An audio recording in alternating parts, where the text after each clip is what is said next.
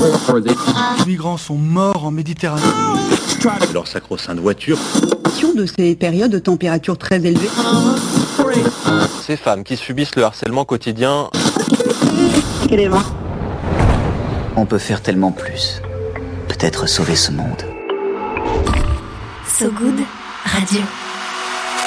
10 minutes, pour sauver, le monde. 10 minutes pour sauver le monde. La quotidienne info de So Good Radio. Et oui, vous êtes bien sur So Good Radio. Salut, Célia. Salut Romain. Content de t'avoir euh, à mes côtés et puis bonjour à toutes euh, et à tous, toutes celles et ceux qui nous écoutez. Accordez-nous euh, comme d'habitude 10 minutes, on vous donne de quoi sauver le monde. Surtout qu'entre nous, peu de chance, oui, peu de chance que les moquettes le fassent à notre place, lointain souvenir d'enfance. À la une, aujourd'hui, victoire historique des grévistes américains. Après un mois et demi de grève, Sophie Binet serait fière. En Écosse, des oiseaux sauvages auto-immunisés contre la grippe un self-care de rêve partant de zoonose. Et enfin, à Paris, une avancée sur le VIH pour éviter un traitement à vie. Et en milieu de journal, retrouver l'appel du good avec Virginie Trémé qui nous parle de l'association Don Solidaire et puis ma chronique Le peine dans le maillot consacrée au seul en scène de la comédienne et humoriste Chloé Oliveres. Voilà, vous avez euh, le plan dans les mains, vous avez la boussole. Maintenant, place au fil info, place au fil good. 10 minutes, 10 minutes pour sauver le monde.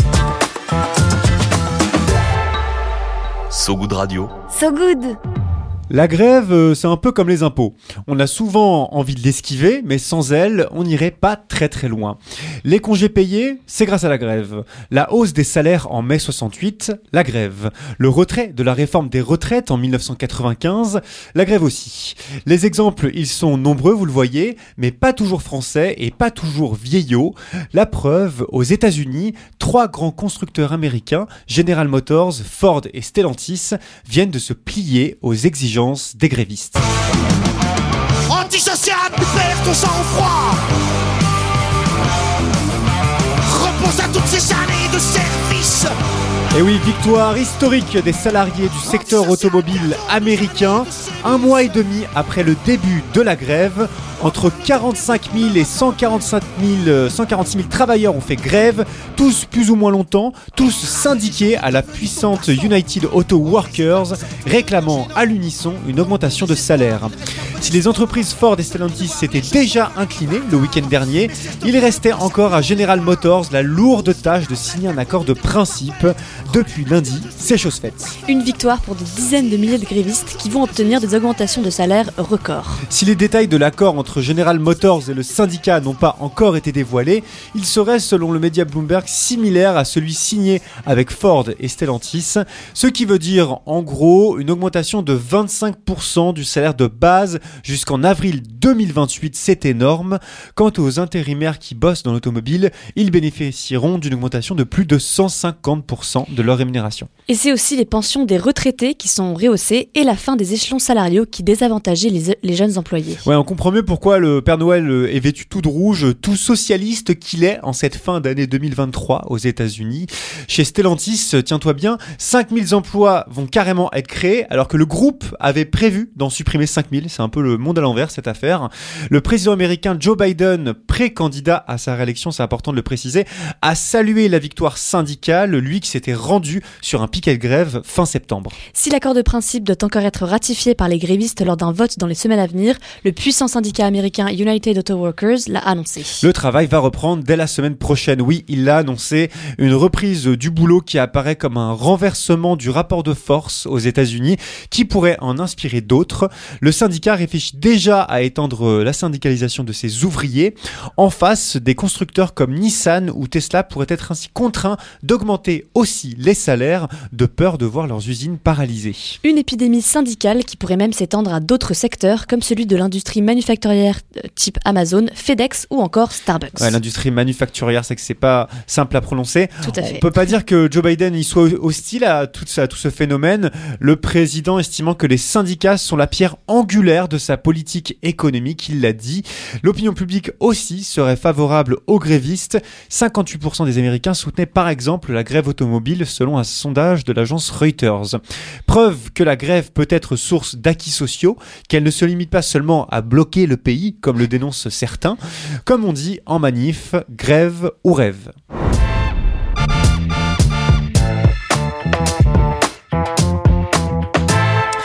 Que se passerait-il si les populations d'oiseaux sauvages se retrouvaient infectées par la grippe aviaire? La grippe aviaire, cette maladie virale très contagieuse qui touche déjà de nombreux oiseaux d'élevage. L'hécatombe serait certainement dramatique, l'influence sur la biodiversité désastreuse. Heureusement, nos amis les volatiles ont plus d'une aile dans leurs plumes. Dans une étude publiée il y a une dizaine de jours, un consortium de scientifiques a révélé que plusieurs populations d'oiseaux sauvages étaient en train de s'auto-immuniser contre la grippe aviaire, notamment des cormorans et des fous de bassan, deux superbes espèces d'oiseaux aquatiques qui ont développé visiblement des anticorps contre la grippe aviaire.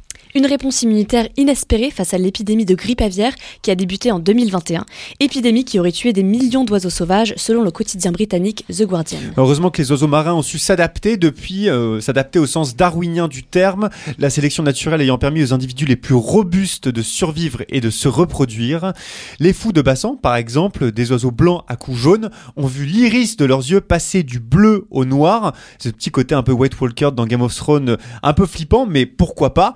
L'espoir désormais que la grippe aviaire n'évolue pas trop vite, mais on ne doute pas de la capacité des canards, des oies, des mouettes et des hérons à s'adapter. Après tout, ils ne le connaissent pas, eux, le vertige.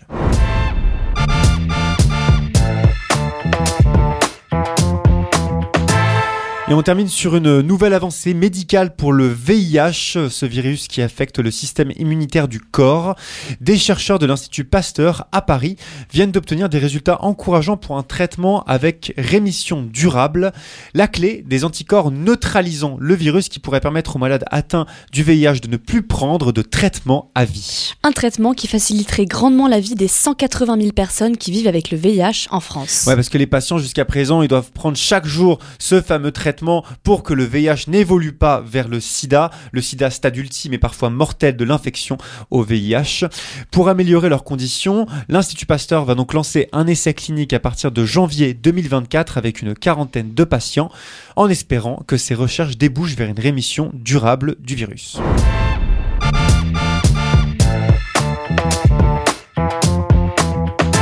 Et on est en direct sur So Good Radio, c'était tout pour l'actualité du jour, mais ce n'est pas terminé Célia, car tu as encore plus d'un tour dans ton grand sac pour tenter de sauver le monde. L'appel du good. Allô? Allô? Ah Allô? L'appel du good. Allô, j'écoute. À So Good Radio, on laisse la parole à des personnes qui se battent pour un monde un peu moins pire. Aujourd'hui, on écoute Virginie Trémé. Bonjour So Good Radio, je m'appelle Virginie et je travaille pour Don Solidaire. Concrètement, notre association elle collecte des produits de première nécessité auprès des entreprises pour les redistribuer aux personnes en situation de précarité. Donc ça peut être du gel douche, des couches, des vêtements, des jeux et jouets.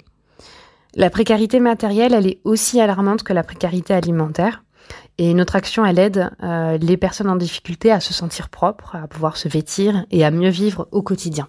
Donc on est basé dans les Yvelines, mais on agit euh, partout en France grâce à notre réseau de 1000 associations caritatives partenaires et euh, grâce à nos 40 bénévoles qui sont mobilisés en région.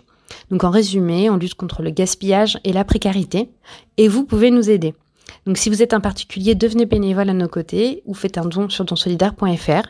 Si vous êtes une entreprise, vous pouvez nous faire des dons de produits neufs ou une association de lutte contre la précarité, vous pouvez adhérer à notre réseau et redistribuer euh, des produits aux personnes euh, les plus démunies. À bientôt avec Don Solidaire. Merci beaucoup Virginie. Ouais, très, très radiophonique. Hein, oui, Virginie. tout à fait. Elle pourrait venir nous remplacer carrément. Carrément. Don Solidaire lutte donc particulièrement contre la précarité hygiénique. Et un Français euh, sur trois limite sa consommation de produits d'hygiène. Pour en savoir plus, retrouvez toutes les infos de Don Solidaire sur sogoodradio.fr. Viens voir un peu par ici. Le Pen J'ai une bonne nouvelle pour toi. dans le maillot. Le Pen dans le maillot. Et oui, au rythme du shaker et des glaçons, on continue avec ton peigne dans le maillot, Célia. Et oui, pour s'endormir un peu moins con, il y a le peigne dans le maillot. C'est le moment où on se donne des conseils qui font plaisir, des idées, des recommandations en tout genre. Et aujourd'hui, je vous parle du spectacle au titre fichtrement attrayant Quand je serai grande, je serai Patrick Swayze. C'est le premier seul en scène de Chloé Oliveres, comédienne et humoriste. On peut la voir tous les mardis et mercredis soirs à Paris à 19h30 au théâtre La Scala jusqu'au 27 décembre.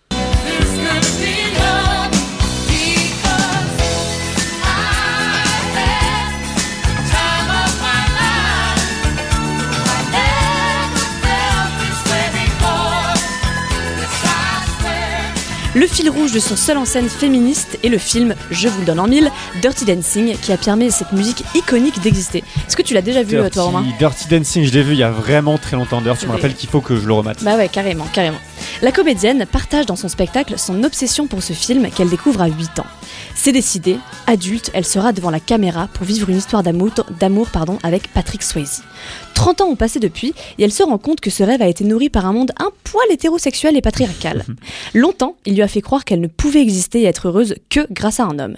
Une belle connerie, si vous voulez mon avis, même si en face, bah, c'est Patrick Swayze. Bah. Bref, Chloé Oliveres ne sera pas avec Patrick Swayze, mais elle sera lui. Et donc, elle a désormais des muscles saillants, un jean serré et une coupe mulet? Presque, presque. Elle porte euh, un costume doré sur scène, le parfait attirail pour donner vie à son spectacle où, sur un tapis de paillettes, elle danse, chante, rit et pleure. Elle explose sur scène, sautant de partout avec un jeu très impressionnant.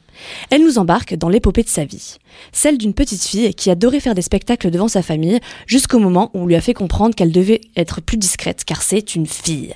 Elle a 10 ans. Cette injonction vient de la part de ses meilleurs amis qui lui demandent d'arrêter de faire sa crâneuse. Trop voyante, trop extravertie. Elle s'efface alors peu à peu et devient un enfant très discrète. Et ce passage, moi, personnellement, il m'a beaucoup marqué. Parce que je trouve qu'on parle souvent du fait que les femmes doivent rester à leur place, mais on parle moins de l'impact concret que ça a sur nos personnalités et comment on ressent ça.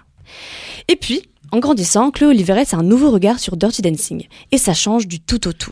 Elle se rend compte que ce film est en fait plutôt féministe. Ouais, d'accord. Et comment est-ce qu'elle analyse, euh, elle analyse ça? Eh bien pour ça, on va d'abord écouter un extrait. C'est l'histoire d'une libération sexuelle sur fond de bachata. Un, deux, tcha-tcha-tcha. D'habitude, bah, c'est les actrices qu'on découpe. Hein. euh, gros plan sur les seins, gros plan sur les fesses. Mais là, c'est gros plan sur le dos de Patrick, sur ses fesses, sur ses bras. Bah moi des bras d'homme comme ça, ça peut me rendre zinzin, j'avoue. Mais moi aussi, je veux vivre des histoires d'amour avec Patrick Swayze. Mais pour vivre des histoires d'amour avec Patrick Swayze, euh, faut que je rentre dans la télé. C'est donc un film qui date de 1987 et qui raconte une histoire qui se déroule au début des années 60. À ce moment du spectacle, Chloé Oliveres décrypte des scènes. Elle explique que l'on voit à l'écran des relations d'amitié entre des femmes et des hommes, ce qui est plutôt rare. Et puis une autre vision de la masculinité.